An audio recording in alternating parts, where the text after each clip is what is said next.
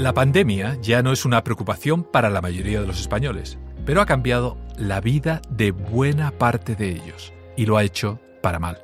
Ha empeorado su salud mental. La ansiedad y la depresión son más frecuentes en las consultas. La ola de la enfermedad mental nos afecta a todos, aunque no por igual. El golpe es más duro para las mujeres y los jóvenes. ¿Qué soluciones se pueden aportar en un país en el que solo hay 11 psiquiatras por cada 100.000 habitantes? ¿Qué papel juega la escucha para salir del sótano de las emociones? Tenemos que salir de la celda del silencio. En ella se encuentra quien tiene que justificarse permanentemente y verbalizar lo que le sucede sin signos externos, peregrinando de médico en médico.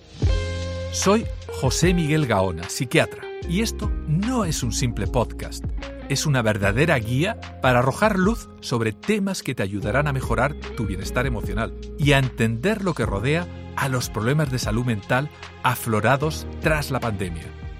La celda del silencio. No voy a ser capaz de hacer lo que me propongo. No es un problema de carácter. Tengo una enfermedad. Decidí la terapia por primera vez para recuperar mi Pues en autoestima. esas situaciones sientes miedo. No sabes cómo reaccionarás. Píldoras de salud mental con el Dr. Gaona. Un podcast original de Cope. Estreno este jueves en cope.es y en las principales plataformas de audio.